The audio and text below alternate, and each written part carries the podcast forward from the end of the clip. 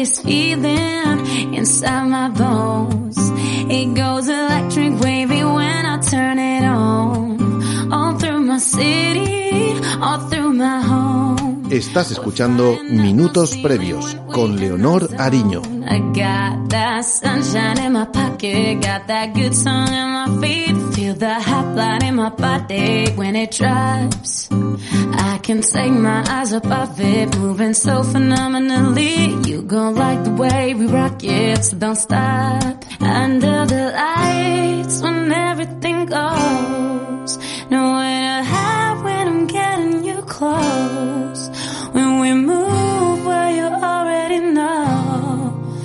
Just imagine, just imagine, just imagine. Nuestra invitada de hoy, a sus 25 años de edad, es un ejemplo de constancia, lucha, sacrificio y superación. La exdelantera debutó en Primera División con el Levante con tan solo 15 años y seis temporadas después fue fichada por el Valencia Club de Fútbol.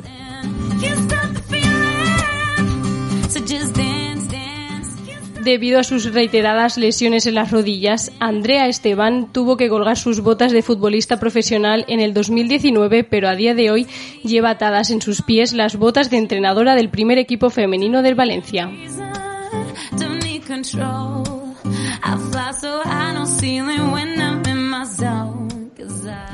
Andrea Esteban, muchas gracias por venir y cedernos un ratito. Gracias a vosotras. Bueno, eh, tenemos que decir, bueno, como todos los días tenemos a, a Lara Tomás de Calma Psicología que va a estar pues aquí, estando en, en esta charla, ¿no? Eh, en esta entrevista, charla, que, que, bueno, pues ella con todos sus conocimientos aportará su granito de arena como, como siempre a, a la entrevista. Hola, Gracias, Lara. chicas. Buenos días.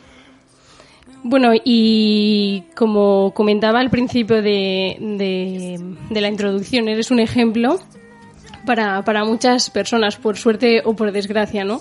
Pero bueno, ser ejemplo siempre es una suerte, claro está. Pero bueno, la historia es, es un poco triste y dura, pero que creemos que con tu lucha, superación, con tu fuerte cabeza y con tu mentalidad, pues has salido hacia adelante y estás hoy en día donde estás. Sí, la verdad es que muchas veces cuando, cuando me dicen que, que soy un ejemplo, sobre todo para futbolistas, ¿no? Que están pasando por, por lo mismo que pasé yo, por, por una lesión del ligamento cruzado anterior, aunque yo tuve la, la desgracia de pasar por muchas, pues siempre les digo que, que la verdad es que nunca, nunca lo busqué y sí que es verdad que, que mi historia y el haber pasado por, por esas experiencias me, me hacen que, que por lo menos si, si sirve para sumar a, a alguna de, de esas jugadoras que, que te lo transmiten, pues, pues yo estoy muy agradecida por ello y siempre intento ayudarlas, claro.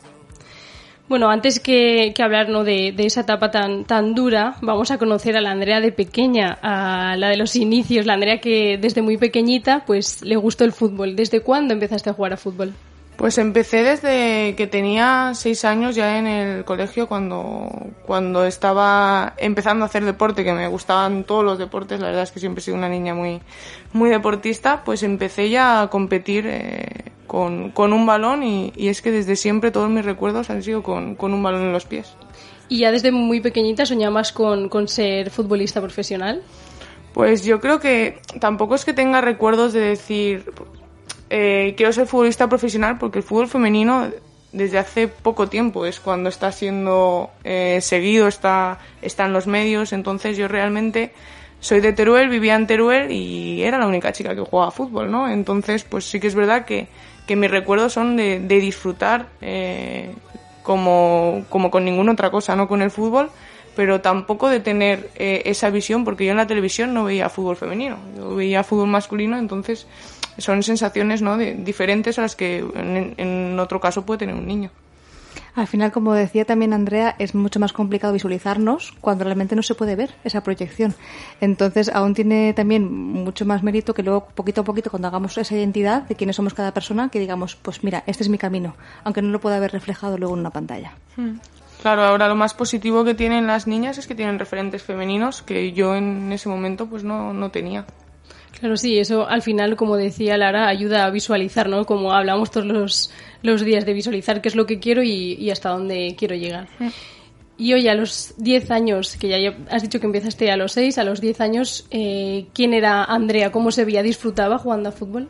Sí, sí, disfrutaba muchísimo porque además yo creo que que siempre en, en, Teruel, ¿no? Con, con primero con, con, los chicos en, en la Funfresca y luego en el Club Deportivo Teruel, que es donde empecé y, al final es donde ahí dejé otros deportes como fue el atletismo y, y, el tenis, que, que los practicaba también de pequeña y es cuando ya me enfoqué en el fútbol, porque sí que es verdad que aunque me gustaba practicar otros deportes, eh, en mi tiempo libre yo siempre era con, siempre iba con un balón, siempre, siempre terminaba jugando a fútbol.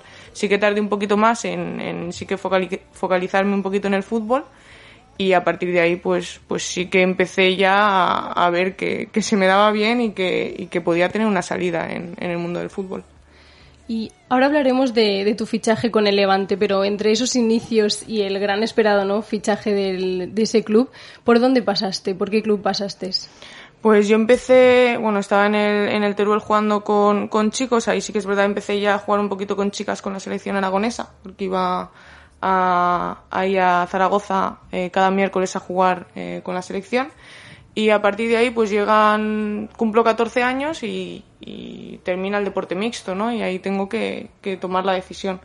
Sí que es verdad que, que el Levante había hablado con, conmigo un poquito antes en, en un par de torneos que, que, yo había jugado contra el Levante infantil y Alevín y, y en ese momento cuando, cuando hablamos es cuando, cuando empezamos a, pues eso, a, a decir qué, qué, vamos a hacer, qué, qué, solución vamos a tomar, que, que queremos que juegues con, con, nosotros y yo estaba encantada de, de, poder hacerlo.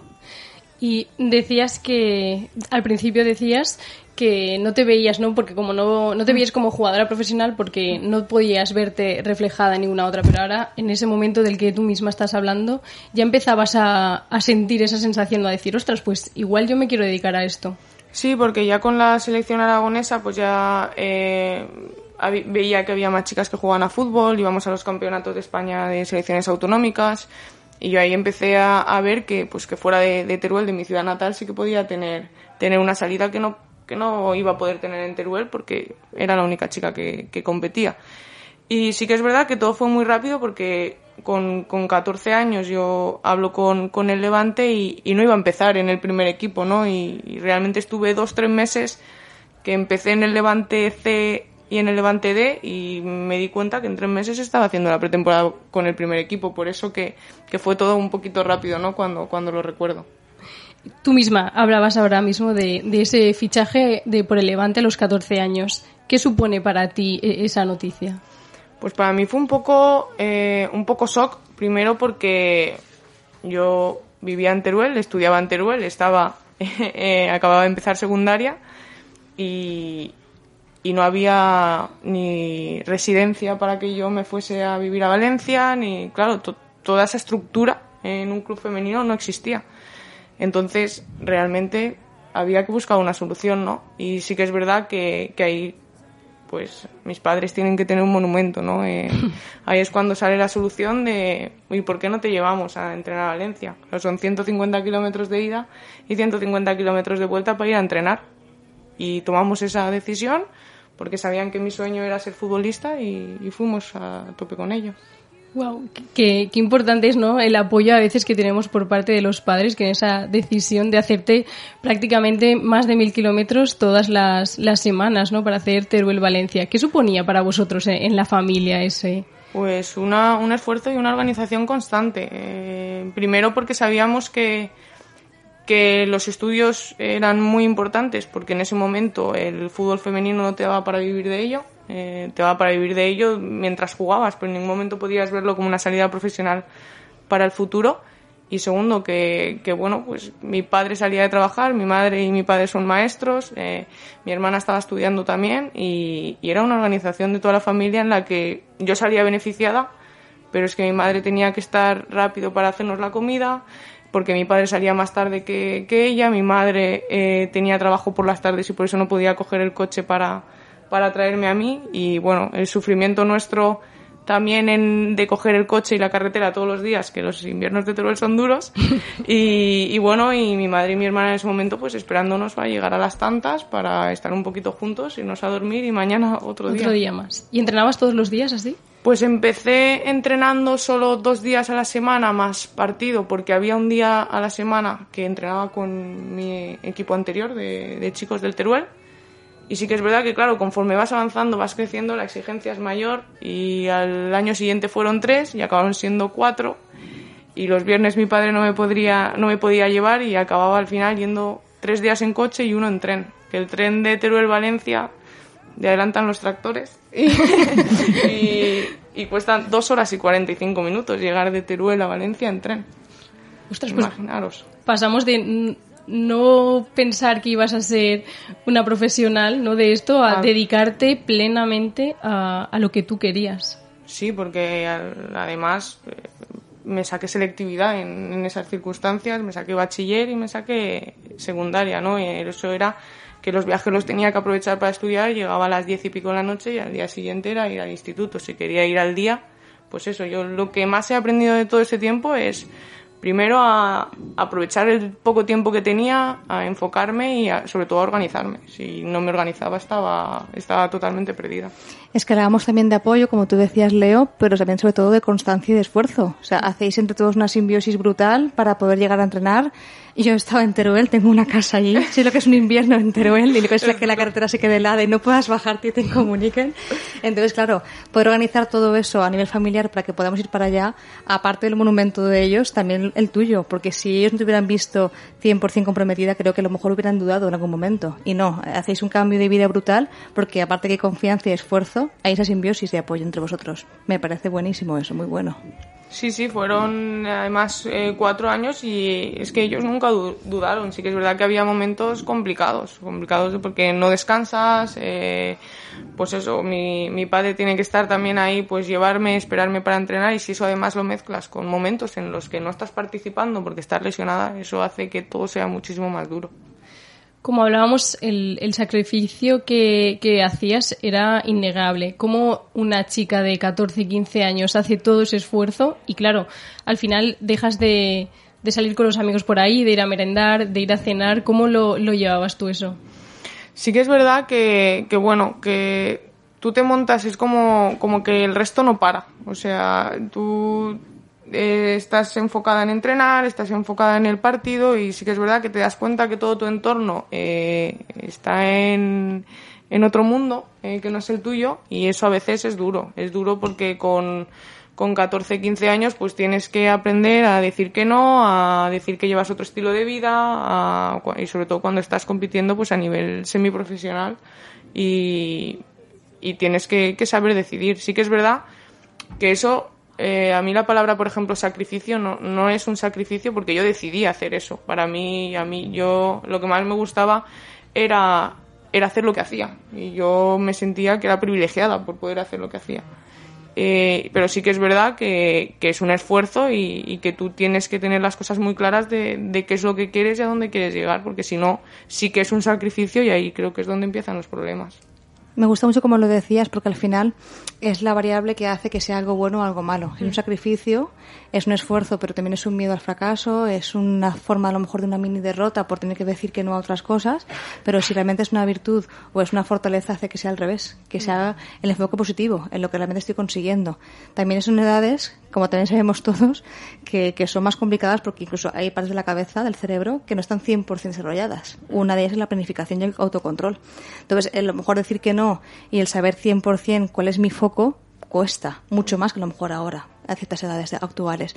Entonces, el que veamos como que el punto positivo es lo que me hace seguir luchando y no el miedo al fracaso, es lo que también consigamos que por ahí sea un poco la meta, sea un poco el camino que tenemos que seguir luchando por él.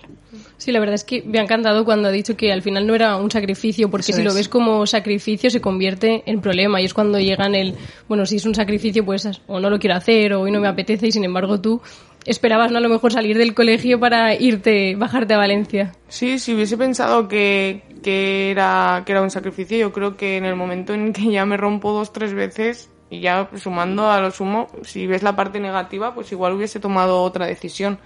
Para mí, el, poder ir a Valencia a entrenar con jugadoras que, que en ese momento pues eran internacionales por diferentes países y el tener la oportunidad de, de hacer lo que más me gustaba y vivir de lo que más me gustaba, pues, pues para mí es que era ser una privilegiada, ¿no? Y creo que muchas veces el problema es que no, no lo vemos y, y, si te, y yo me daba cuenta en que en Teruel había pues muchos chicos y muchas chicas que me veían a mí pues como, como una privilegiada, ¿no? Y, y, yo siempre, siempre le he dicho que, que para mí lo que hago no es un trabajo, que es que lo haría sin, sin dedicarme a ello. Te admiraban, ¿no? Al final tus amigas y tus amigos eras como, pues como ahora, un ejemplo a seguir en, en, ese momento y ahora. Sí, porque, porque ellos no tienen la oportunidad de hacerlo y yo tenía la oportunidad, entonces pues para mí era una responsabilidad también. Entiendo que lo volverías a repetir, claro. Sí, sí lo volvería a repetir y a veces parece que, que, lo dices para la galería, pero realmente no, porque también me ha, me ha hecho eh, ser la persona que soy ahora. Seguramente si no, si no hubiese vivido eso, no, no vería las cosas de esta manera o, o no sería de la manera que soy ahora y estaría ahora donde, donde estoy, que, que estoy disfrutando de donde, de donde estoy ahora mismo.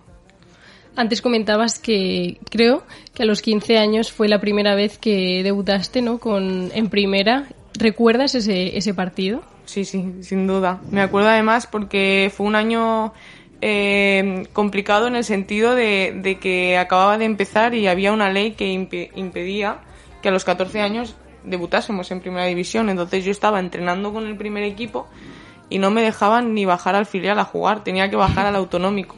Sea, claro, entonces yo iba a entrenar eh, toda la semana con mis compañeras y el fin de semana tenía que jugar pues con otras compañeras a las que desgraciadamente apenas conocía.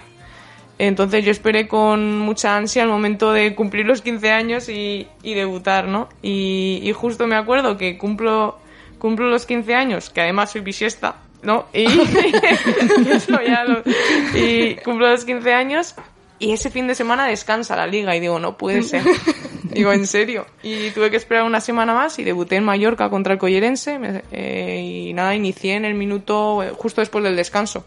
Me acuerdo del resultado, me acuerdo del momento, me acuerdo del primer balón que toqué, me acuerdo de, de absolutamente de todo. todo. sí. Wow, qué pasada. Es que yo creo que la frustración del no poder hacerlo el primer día es como que uno toma la rabia esa y al segundo me como esto y me acuerdo de todo en mi cabeza. Yo, la, sí. mente, la mente es así, o sea, coge todo lo que hay alrededor cuando la rabia se pone activa, es la parte buena de la rabia, o sea, que ahí cogimos todos los detalles. Muy bueno eso. Y en ese momento creías que todo el esfuerzo que habías hecho tanto tú como tus padres, ¿no? Como comentabas, merecía la pena? Sí, porque es que disfruté eh, muchísimo ese partido. Eh, además, eh, sobre todo el ver que, esos viajes, que ese esfuerzo, que, que el, no, el, tener que comer rápido, subirte a un coche, haga frío, haga calor, haga lo que sea, estás, tengas examen o no, tengas deberes o no, pues merecía la pena porque estaba donde, donde quería estar. Y, y en ese momento, pues yo me acuerdo que fueron unos 45 minutos que fueron para mí muy, muy buenos muy aprovechables, la verdad. ¿Y ahí dónde te veías jugando en, en un futuro? Pues sí que me, me veía en, eh, en, primera división, me veía siendo, siendo mejor cada día, me veía, eh, pues estaba creciendo el fútbol femenino y yo quería crecer con el fútbol femenino. No, sí que es verdad que luego me llegó todo, pues me llegó la selección y ahí ya pues ya empiezas a verte en un campeonato de Europa, pero en ese momento que apenas había tocado la selección española todavía, que, que estaba empezando a vivir cosas, tampoco es que, que, tuviese metas muy lejanas porque, porque volvemos a lo mismo, no, no las tenía visualizadas, no las había visto, no, no podía tenerlas, eso me llegó un poquito más tarde. ¿Cómo gestiona una chica esa edad tan, tan temprana todo lo que le estaba viviendo? Yo creo que siempre he tenido un entorno muy sano y eso me, ha hecho pues, pues el gestionarlo creo que de la mejor manera posible. Pues mis padres eh, siempre le han dado mucha importancia a los estudios, siempre le han dado muchísima importancia al esfuerzo, siempre eh, pues han intentado mantenerme pues pues como lo que era, ¿no? Una, una niña de 15 años que estaba compitiendo a, a nivel profesional, pero que al día siguiente eh, igual había jugado contra el Barça o contra quien hubiese jugado y el lunes estaba en mi instituto a las 8 y 20 de la mañana eh, preparada para, eh, iniciar, para el examen de mates, por ejemplo. Eso que decía Andrea, al final también es, va un poco con la parte de crianza y luego también personalidad. Es decir, a veces esa exigencia que tenemos nosotros mismos de que yo me exijo llegar hasta X nivel y poder conseguirlo, pero sabiendo cuál es mi rol, es muy, mm, como muy importante y también es a veces la clave para que la autoexigencia al final no me machaque. Si yo me exijo mucho, pero mi rol lo proyecto únicamente al futuro, al fútbol, a lo que sea, al básquet, al tenis, a dónde voy a llegar, se me olvida el presente. Entonces tú me decías, había una parte que obviamente pues íbamos a jugar y vamos a por el fútbol, vamos a por ello, y también un rol de voy al instituto, voy a hacer el examen de mates, como decía Leo. Entonces, el combinar es un poco la clave, que mi mente nunca se vaya tanto al futuro que se pierda el presente. Eso es lo más importante.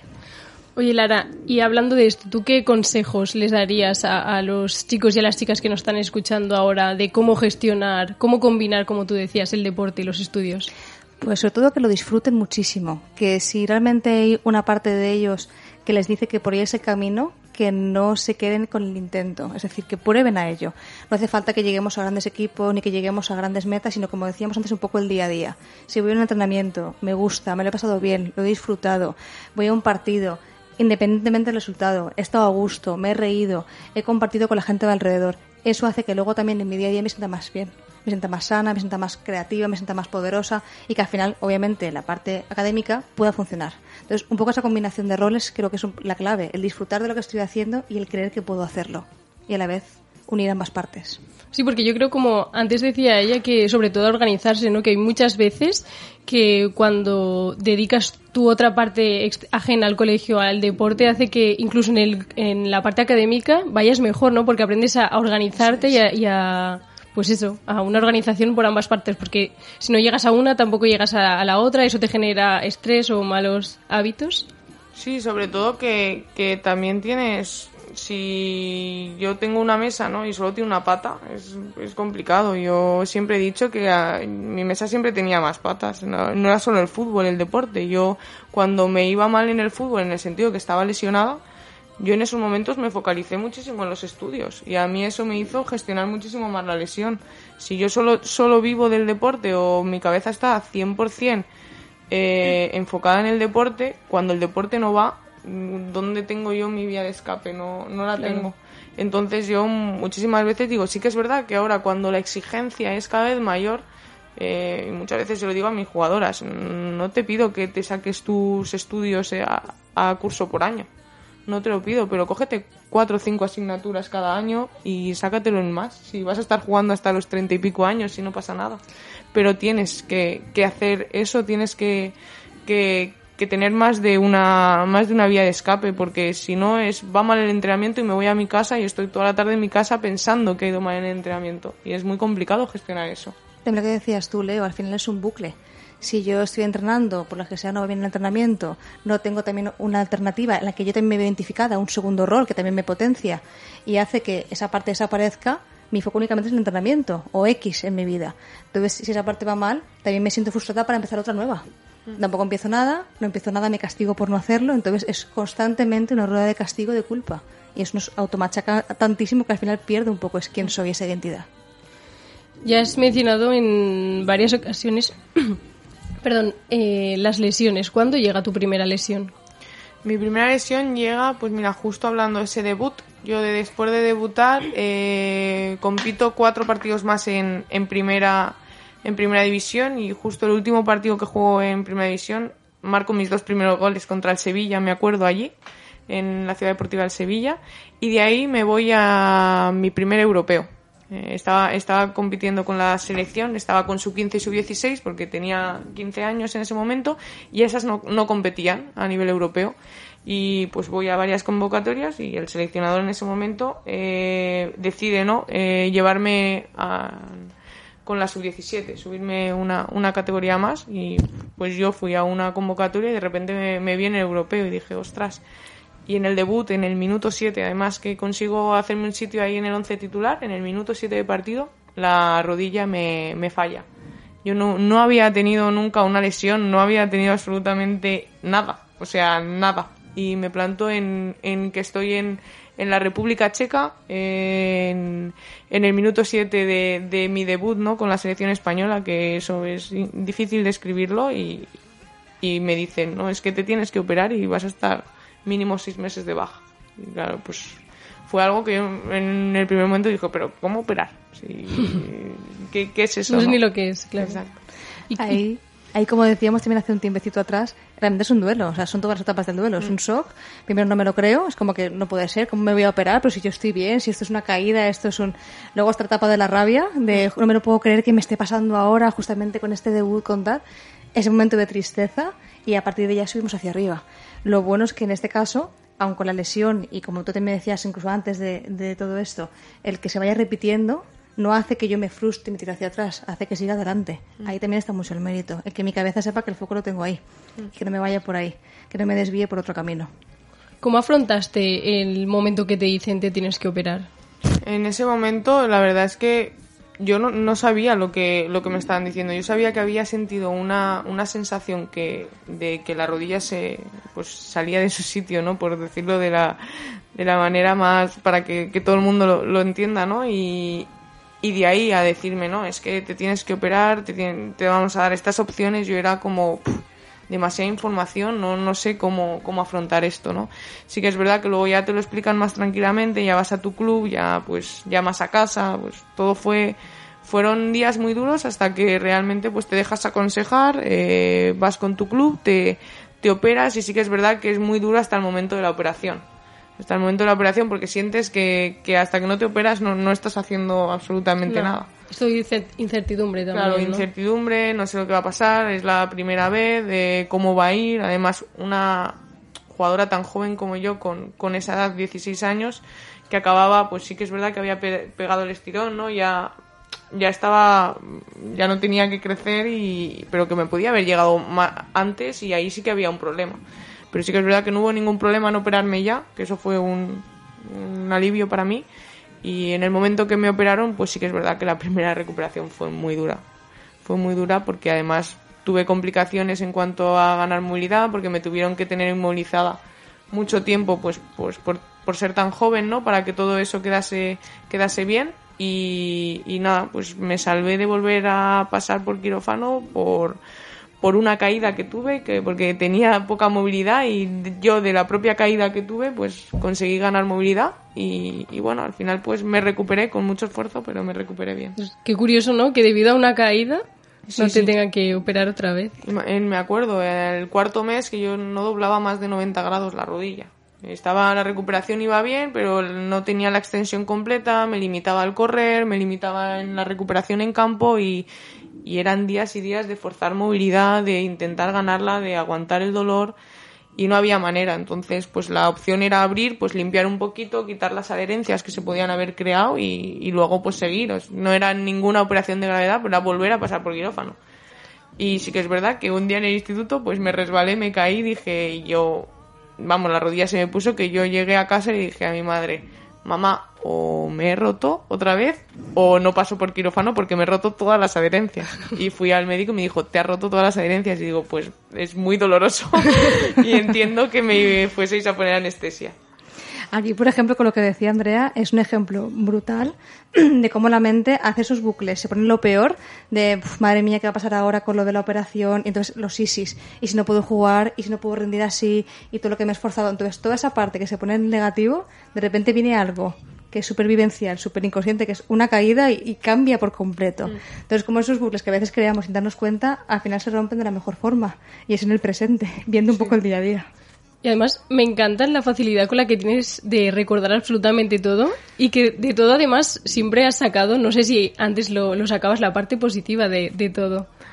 Lo, lo, he sacado más a posterior que, en el momento. Cuesta un poquito. Cuesta un poquito, pero sí que es verdad que luego cuando lo ves todo de otra manera dices, ostras, en ese momento eh, esta tontería me hizo evitarme una, una operación más y, y, la verdad es que fue la primera lesión en la izquierda y es la única que he tenido en esa rodilla y la verdad no tengo ningún, ninguna molestia, toco madera y, y, está muy bien. ¿Y qué sucede después de, de esa lesión, bueno, de, de la recuperación? ¿Cuándo vuelves al campo? Pues volví a los siete, siete meses o por ahí y me costó un poquito al principio, por siempre después de una recuperación, coger el ritmo en campo, eh, volver a tener esas sensaciones. No se vivencia nada en una recuperación igual que el volver a una competición.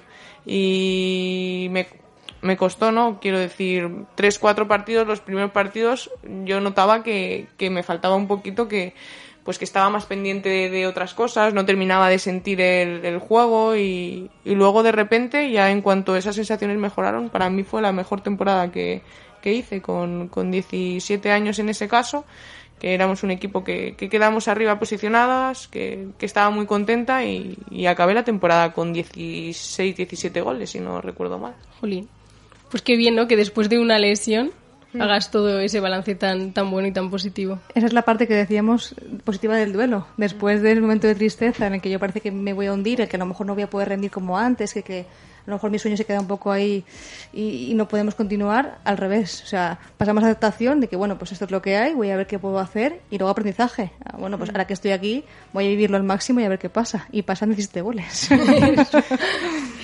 Y hablabas de la primera y la única lesión en la rodilla izquierda, pero ¿cuándo llega la primera en la derecha?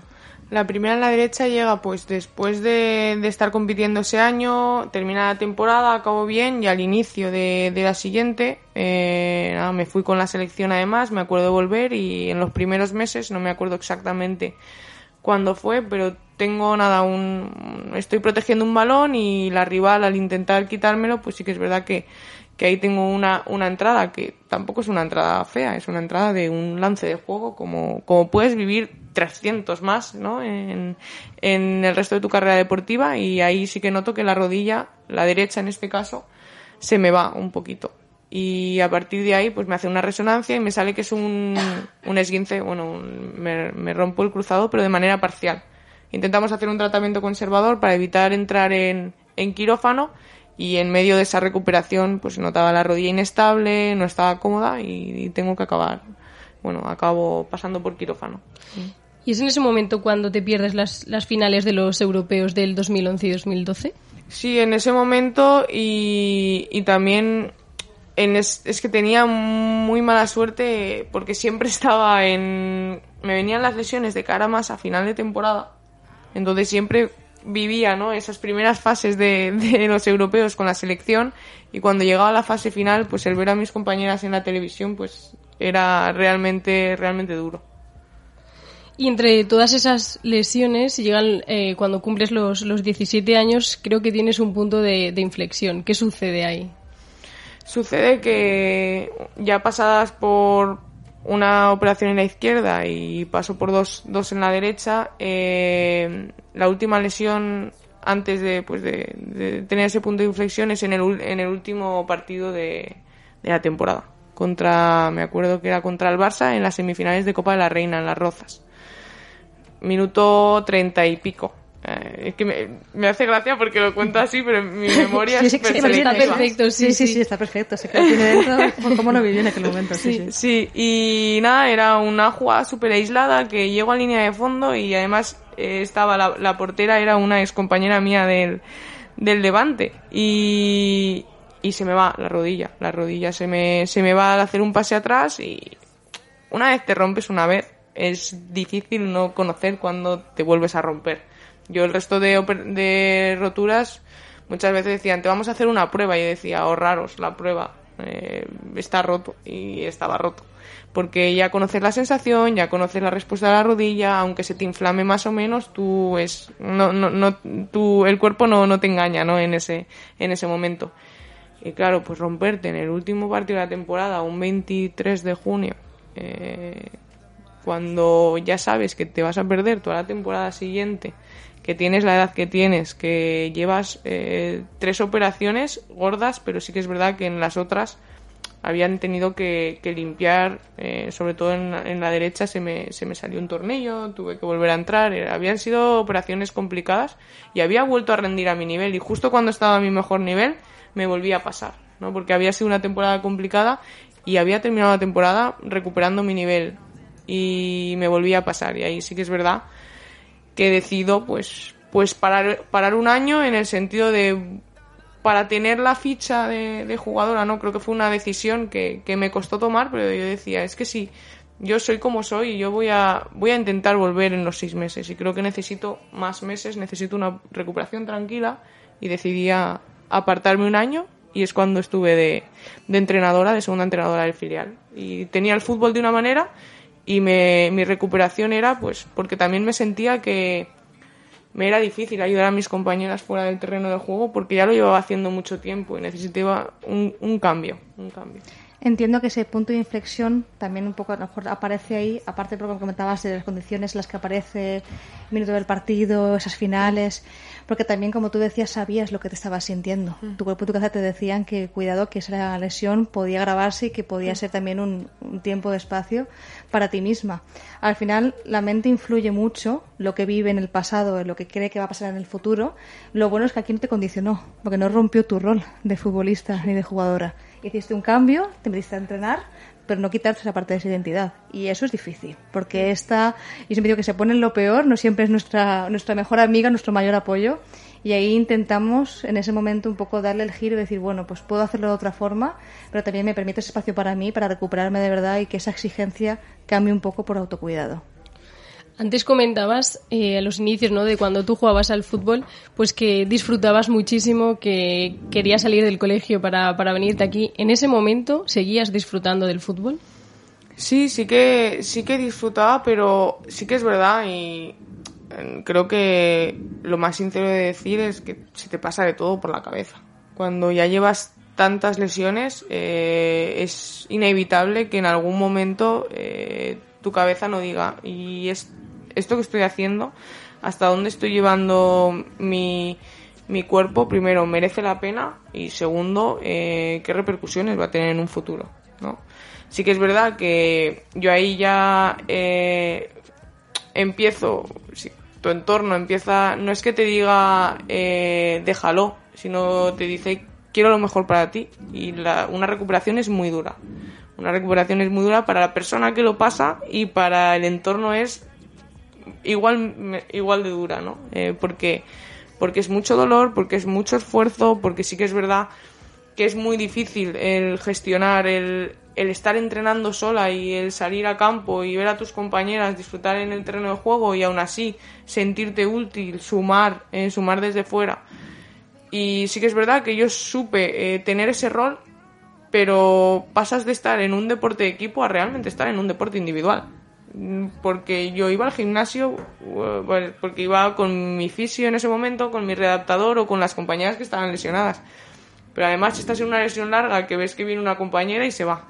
Ves que viene otra compañera y se va. Eso, eso es muy complicado. Entonces a mí esa soledad de la recuperación es, era difícil y también tomé esa decisión por, por cambiar ¿no? ese entorno de, recuperación, de decir, mira, me, recupero eh, pues eh, con fuera, ¿no? En, otro entorno, en otro sitio. O sea, estoy cansada de este gimnasio, estoy cansada de, de esta sala de fisioterapia, estoy cansada de, de, de, esta rutina. Y sí que es verdad que, creo que ahí tomé una decisión que en su momento me fue muy dura, porque el, el decir dejo el fútbol un año es muy complicado porque no sabes lo que va a pasar otro año no, no, no, el volver al fútbol después de haber estado desaparecida un año, pues no sabíamos lo que podía pasar. Y, bueno, pues al final eh, se te pasa de todo por la cabeza, pero yo sí que en ese momento tuve una cosa clara y es que, que yo quería pasase lo que pasase, porque no sabes lo que podía pasar, no sabes cómo iba a ir la recuperación, y si iba bien, y si, y si iba mal. no sabías, claro, lo que decíamos yo sí que tenía claro que en el momento en que si yo tenía que dejar el fútbol, eh, quería dejarlo yo, no quería que una lesión me... quería acabar jugando. ¿Y en, ese momento contabas con ayuda psicológica o todo esto lo gestionabas tú sola y con tu entorno? Porque es que la verdad es que me parece alucinante las decisiones que, tomabas y el cómo lo afrontabas. No, conté con, conté con ayuda psicológica. Eh, sí que es verdad que, que me ayudó muchísimo y me ayudó muchísimo en yo creo que no, sin esa ayuda no, no hubiese podido eh, saber eh, gestionar todo lo que me estaba sucediendo. Sobre todo porque yo cuando volví a jugar, el tener un, un tipo de lesión tan traumática como es la rotura del ligamento cruzado anterior, yo ahí sí que no disfrutaba.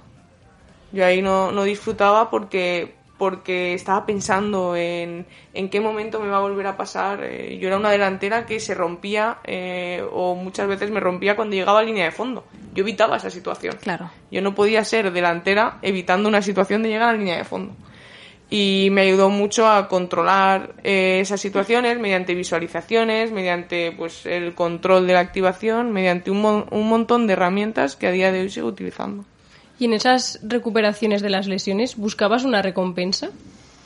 Posteriori, claro. Claro, claro, la buscas, eh, sabes que, que, no, que no es lo mejor, pero al final también es muy difícil controlar el, no decir eh, esto me tiene se me tiene que recompensar de alguna manera. El fútbol me lo va a devolver.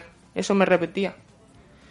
Y no, no, creo, no era eh, la mejor manera de hacerlo, pero sí que es verdad que, que, eso sí que lo vi a posteriori porque en ese momento no era capaz de, de eliminar ese, ese pensamiento, de decir, si todo esto me está sucediendo es por algo. Mm, no es así. Eh, ahora mismo sé que hay cosas que controlamos y cosas que no. Yo intenté eh, todo lo que estaba en mi mano hacerlo de la mejor manera posible, pero siempre va a haber un, un tanto por ciento que no vas a controlar y que eso no quiere decir que el no haber llegado haya sido porque me he esforzado menos que otra persona, ni mucho menos. Yo me he esforzado, pero lo que no he controlado en este caso no, no me ha sumado. Sino al final hay a veces factores externos y ajenos que son completamente incontrolables y que no dependen de nosotros. Y ahí eh, existe la parte de frustración por el hecho de, jo, es que no lo puedo controlar y mira lo que yo estoy dando y lo que no se me está devolviendo es que, por ejemplo, hasta como decía Andrea, hasta los pensamientos negativos que nos vienen, que es lo de, madre mía, estoy llegando a la línea y si me rompo, eso realmente nos viene automático. O sea, son, son intrusivos, todos tenemos intrusivos, cada uno en un tema y en un momento de su vida más o menos fuertes. Entonces, hasta yo saber que ese pensamiento no depende de mí y no intentar enfrentarme a él para quitármelo, sino decir, no, yo lo puedo afrontar, vale, pues hoy llego a línea, me pasa X, mañana llegaré, a lo mejor me pasa Y, pero voy a intentar llegar. Porque a lo mejor sí que puedo llegar a línea sin que suceda nada fuera de lo común. Entonces, claro, ese momento de autocontrol, sabiendo que no depende todo de mí, ni siquiera la lesión, ni siquiera el esfuerzo, ni siquiera la constancia, pero sí las ganas y la ilusión de intentarlo y de ver que lo puedo proyectar, es muy importante. Entonces, ahí decíamos también esa parte de identidad, cómo eres capaz de cambiar un poco esos roles y decir, bueno, pues voy a ver cómo me lo recompensa el fútbol y también cómo yo lo puedo hacer que me lo recompense el fútbol. Ahí también esa parte es muy importante. Sí, porque le das normalidad a esos pensamientos. Eso es. Y, y, porque al principio yo me asustaba, me asustaba y sobre todo porque era una jugadora que estaba muy, muy concentrada durante todo el entrenamiento y el estar en, durante un entrenamiento y que te entre un, un pensamiento que, que dices, ostras, esto ahora no. E intentar luchar contra él y dices, ya, ya está fuera ya, estás fuera. Sí, que a veces luchabas, perdona, contra las rivales y contra ti misma, ¿no? Sí, sí, sobre todo en esos momentos de, de justo después de volver a, a entrenar, eh, era incluso más contra, contra mí misma, porque tenía que controlar un montón de factores que otra jugadora no, no tenía que hacerlo. Y, y sí que es verdad que eso es un trabajo importante. Y hablábamos de un montón de, lesiones en este momento, pero debido, pues, supongo que a muchísimos factores, entre otros, pues, tu sacrificio, tu, eh, tu, tu, esfuerzo, ¿no? Tu capacidad mental, física, todo. El, el Valencia te ficha. Eh, ¿Qué supone eh, eso para ti? ¿Es un chute de energía? Sí, porque venía de haber estado un, año parada y, claro, pues el, el cambiar de, equipo sí que es verdad que, que en ese momento eh, a mí me dio otro entorno y me, me hizo volver a, a, decir, mira, estoy en otro equipo con nuevas compañeras, con, con en una ciudad deportiva nueva, pues yo aquí quiero, quiero volver a sentirme futbolista y así fue y me sentí de nuevamente futbolista. Volviste a recuperar, ¿no? Como cuando Andrea era pequeña. Sí, sensaciones nuevas, el estar en eso, en, otro entorno, el volver a disfrutar entrenando, el, el volver a sentirme bien, el disfrutar de cada día y el pasar por todo eso te hace muchas veces no valoras el ir un día a entrenar a Paterna a las nueve y media de la mañana con el sol que hace en Valencia y yo valoraba cada entrenamiento, yo valoraba eh, absolutamente todo y eso me lo dio el haber estado un año fuera. Y cuando llega lo peor, que es con la última lesión y ya decides la retirada, ¿cómo fue ese momento?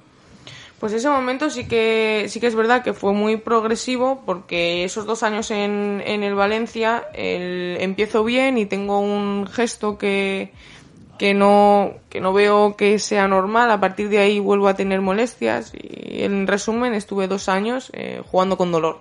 Pasé una vez más por quirófano, Eh, al siguiente año pues intenté seguir entrenando, pero yo no sabía lo que era, ya no entrenar sin dolor, sino no sabía lo que era tener una vida sin dolor.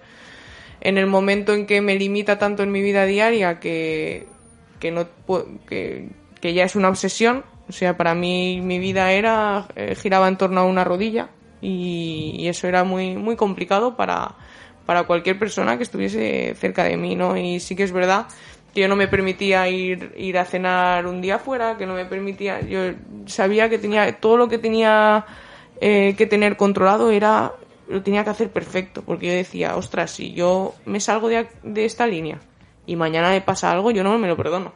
Es que también, como decíamos, esa parte de sensación de culpa, de decir, ¿y si ahora porque yo haga esto, va y me fastidio más todavía, esa lesión me, me, me luego me lleva a no poder estar ahí?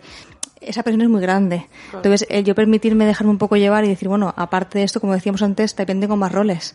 También soy amiga, también soy hija, también, también tengo otras situaciones en mi vida que también me aportan ese bienestar. Si me las quito ya no soy yo. Entonces, esas épocas son más complicadas porque ahí se peten los pensamientos negativos, el miedo a lo que va a pasar, el dolor crónico que también está y se hace muy presente eh, y el autocontrol es más difícil. Y ahí, aun con ello, seguimos adelante y eso es muy buena señal. Sí, y llegó, llegó un día que, yo me acuerdo que llegan eh, queriendo irme al, al cine, eh, pues salí de casa y yo me acuerdo que iba con mi pareja y dije, es que no puedo ir andando al cine. Yo vivía en Cánovas y me iba al cine de Colón.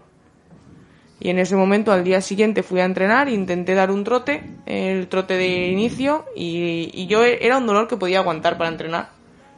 Pero en ese momento me derrumbé y ahí es cuando tomé la decisión y fui al, cirujano dos semanas después y me dio la noticia de es que había estado jugando el fin de semana anterior 90 minutos y me dijo pues tienes el cruzado roto te tenemos que trasplantar un menisco y tienes el cartílago roto y ahí sí que es verdad que, que yo le digo le, le pregunto a él lo dejo no y él me dice si yo no te puedo decir eso pero si fueses mi hija te diría que lo dejases Digo, te hago una pregunta, pero la decisión la tengo ya tomada. Ahí ya decidí dejarlo. O sea, que fue eh, en esa sala, ¿no? Cuando en esa sala. Ostras. Y si no me equivoco, he leído que esos días tus padres te llamaron y tú dijiste que había ido todo bien para tranquilizarlos, ¿no? Pero sí, porque no quería decírselo por teléfono. Y es verdad que cuando volví, pues se lo se lo comenté y ellos, pues como siempre, un pilar para mí, me apoyaron, me me ayudaron y sí que es verdad que para ellos fue un, el quitarse, no voy a decir un, un, un alivio, pero es, para ellos los últimos años era verme jugar y, y sufrir, era, ¿no? Y sufrir. En, en, el campo. Sí, de, de, que podía volver a pasar y, y, bueno, fue una recuperación muy dura, muy, muy dura, porque era una operación muy complicada, pero a día de hoy eh, sí que me impide hacer ciertas cosas, pero, pero me pide llevar una vida completamente normal y activa. ¿Se te rompe ahí tu sueño?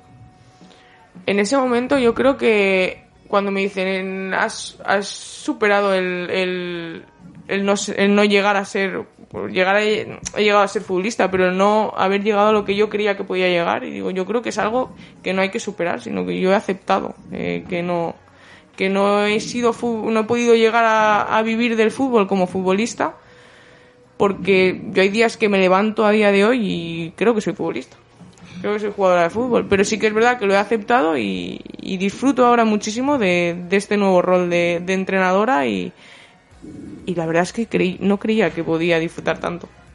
¿Y cómo es ahora, Andrea, que tú dices que ahora disfrutas viendo el fútbol? Porque supongo que pasarías durante un duelo en el que a lo mejor te, hasta te molestaba ¿no? estar en la figura de entrenadora porque tú querías estar en otro lado, ¿o no? Sí, eso es difícil de gestionar, ¿no? El, muchas veces el no verte ahí, el decir, ostras, si, si, si yo estuviese aquí haría esto, esto y esto, ¿no? Y eso es complicado, pero, pero una vez yo creo que, que pasé el duelo casi previo a dejarlo, porque aunque yo no, no había tomado la decisión, mi cabeza ya me decía que tenía una limitación y que, que, no era normal, estaba muy limitada, yo podía jugar a mi 60%, mi 70% y no estaba disfrutando, además estaba frustrada de no poder dar mi mejor nivel y era, era muy complicado. Entonces, el aceptar esa situación y el decir, estás sin dolor, estás disfrutando de otra vida fuera, estás eh, desenvolviéndote en otro rol con, con mi edad, ¿no? Que al final es una edad temprana para ser entrenadora, pero claro, he tenido tantas experiencias de tan pequeña que, que igual pues puedo transmitirle también eso a las jugadoras. Y, y sí que es verdad que a mí eh, seguramente el duelo hubiese sido totalmente diferente si yo no hubiese encontrado este, este rol de entrenadora de la manera que lo he encontrado. Y también pienso que, por tú me decías, que ese rol que encuentras después es una consecuencia de cómo lo gestionas, porque claro, cuando tú te rompes y ya dices a Giruzano lo que lo quería él y tal, ahí tu mente ya sabe que está pasando eso. Entonces es como tú decías, es un rol más anticipado. Llega un momento que cuando yo no me siento yo, ya inicia el rol. Mi mente ya inicia el rol. Entonces si yo me siento a lo mejor al 60%, al 50%, a que a veces por lo que sea no puedo manejar ese momento emocional y no puedo permitirme ir al cine o tomar algo o salir con alguien y tal, llega un punto que yo no me siento yo. Entonces esa identidad se pierde y mi mente ya dice, vale, va por aquí, empezamos ese duelo, poco a poco vamos pasando por todas las fases y lo que tú decías. Y última, aprendizaje. Digo, bueno, pues voy a hacer un cambio, me meto por esta vía, pero de entrenadora, y voy a probar un poco cómo se me da esto. Aunque a lo mejor también, como decía Leo, con cierta rabia en algún momento de que yo lo haría así, yo lo haría así, pero bueno, también con esa ilusión de ese cambio de rol. Y si ahora te paras a pensar durante unos segundos y miras atrás, ¿qué le dirías a la Andrea de hace dos, tres, cuatro años? Pues la verdad es que le diría que, que en muchos momentos igual no, no pensé eh, tanto en mí, en el sentido de, de que muchas veces esa frustración o esa recompensa que, que yo decía, eh, yo estoy, que estaba buscando, ¿no? Esa ansiada recompensa a todo el esfuerzo que estaba haciendo, igual mi recompensa era las experiencias que estaba viviendo. O sí que es verdad que el, el haber vivido cada lesión como, como lo viví me hace ahora mismo tener la conciencia súper tranquila y creo que yo ese duelo, el, el, poder no haber salido del mundo del fútbol, porque mucha gente cuando deja el fútbol de, o un deporte o lo que sea de manera tan traumática no puede eh, volver de otro rol. Yo realmente no he salido nunca del fútbol y eso yo creo que ha sido por, por tener la conciencia tranquila de, de que de que yo hice bien las cosas y que si hay cosas que no se hicieron bien, eh, yo no las controlaba. Y, y, sí que es verdad que, que, eso me hace pues también poder hablarlo de, de, esta manera, aunque sí que es verdad que lleva mucho trabajo y mucho proceso el, el poder eh, hablarlo sin, pues, pues ya habiéndolo asimilado, ¿no? En, habiéndolo aceptado, aunque siguen habiendo días duros y seguirán habiendo días duros. Sí, como decías, yo creo que muchas veces nos castigamos por cosas que ni siquiera nosotros, lo que hablábamos antes, no podemos controlar. Entonces, el tú sentirte realizada y contenta con todo lo que has trabajado y que al final tú has dado tu un 100% y que hay factores pues que por desgracia no podemos controlar y han hecho que pues eso, eh, no estés en una parte de, del campo, pero sí que estás en otra. Sí. Y por último, ¿estás orgullosa de ti misma? bueno, la verdad es que en cuanto a, a, todo lo que, lo que me tocó vivir, eh, me sorprendo muchas veces eh, lo trabajadora que fui. Eh, sí, que, sí que tengo ese orgullo de decir, mm, esto es lo que me tocó vivir, fue un camino súper duro y, y, pude enfrentarlo, afrontarlo, superarlo y, y, vivir del fútbol lo máximo posible de, lo que al final mi, mi, mi, rodilla me dejó, ¿no? Y yo tengo esa satisfacción de decir, es que di hasta mi, mi última gota y no lo dejé con la primera adversidad. Pues sí, qué bonito, ¿no? Terminar así y que, bueno, quiero decirte de, así de manera personal que conocía tu historia, pero la manera que la hemos, te hemos conocido hoy, o sea, es para estar realmente muy orgullosa de, de ti misma. Porque creo que eres un ejemplo sin duda, no solo para las futbolistas, sino para todo el mundo que tiene, pues, se enfrenta a situaciones de esta manera y las afronta como realmente tú las has afrontado, que son de admirar. Muchas gracias. Y bueno, como siempre, terminamos los programas que lo vamos a terminar ya porque hemos estado disfrutando muchísimo de esta entrevista con una canción que le pedimos a nuestro deportista. Y nada, pues en este caso, eh, Andrea ha elegido Hall of Fame, que bueno, después de escucharla, no ayer te lo pregunté, la escuché y dije, jolín, es que si ya conocía tu historia y más con esta canción es que creo que no te puede definir mejor, ¿no? ¿Por, ¿por qué me dijiste esta canción? porque es una, una canción que me daba eh, mucho buen rollo, ¿no? En, en las recuperaciones, eh, lo que significa, ¿no? Que al final pone el salón de la fama, pero realmente la canción lo que cuenta, pues es eso, el esfuerzo, ¿no? El, el trabajo por, por llegar a un objetivo y es una canción que, que yo siempre, siempre me, me, intentaba poner, era mi canción prepartido, era mi canción en gimnasio y, y siempre, y sobre todo porque me parece súper positiva y me daba mucha energía. Sino porque la canción habla de, pues, puede ser lo que quieras, puede ser camarero, puede ser futbolista, puede ser periodista, puede ser al final todo lo que te propongas, siempre y cuando haya trabajo detrás, claro. Exacto. Bueno, pues Andrea, te tenemos que despedir y nosotros también nos vamos. Realmente, de verdad te lo digo, ha sido un placer entrevistarte y poder escuchar todo lo que, lo que nos has contado porque, como te decía antes, es de admirar y de qué, orgullo tener a, a, gente, ¿no? Como ella que nos hable de, de todo esto. Lara, pues hoy no hemos podido hablar mucho. Hoy ha sido más intenso a lo mejor, porque hemos puesto ahí también con lo de la lesión bastante corazón. Además, sabíais que me tocaba personalmente a mí, me pasó algo parecido, no tiene nada que ver, pero me pasó algo parecido. Y yo también, a nivel personal y profesional, las dos partes, enhorabuena por la gestión del duelo, de la ilusión y de la superación, de las tres, porque las tres están ahí detrás, así que ahora por todas, con ese nuevo rol por todas. Muchas gracias a vosotras por permitirme pues compartir ¿no? esta historia que muchas veces eh, no, no terminan de, de, salir a la luz porque parece que, que el éxito es solo llegar ¿no? a, a sus metas y muchas veces pues lo normal es que mucha gente se quede en el camino y no porque haya hecho las cosas mal, sino porque le ha tocado vivirlas de, otra manera. Sin duda, que tú también eres una persona de éxito, vamos, 100%. Bueno, nos despedimos nosotros ya desde, desde aquí, desde los estudios de Soul Radio Live, y nos vemos el próximo lunes con otro deportista en minutos previos. Chao.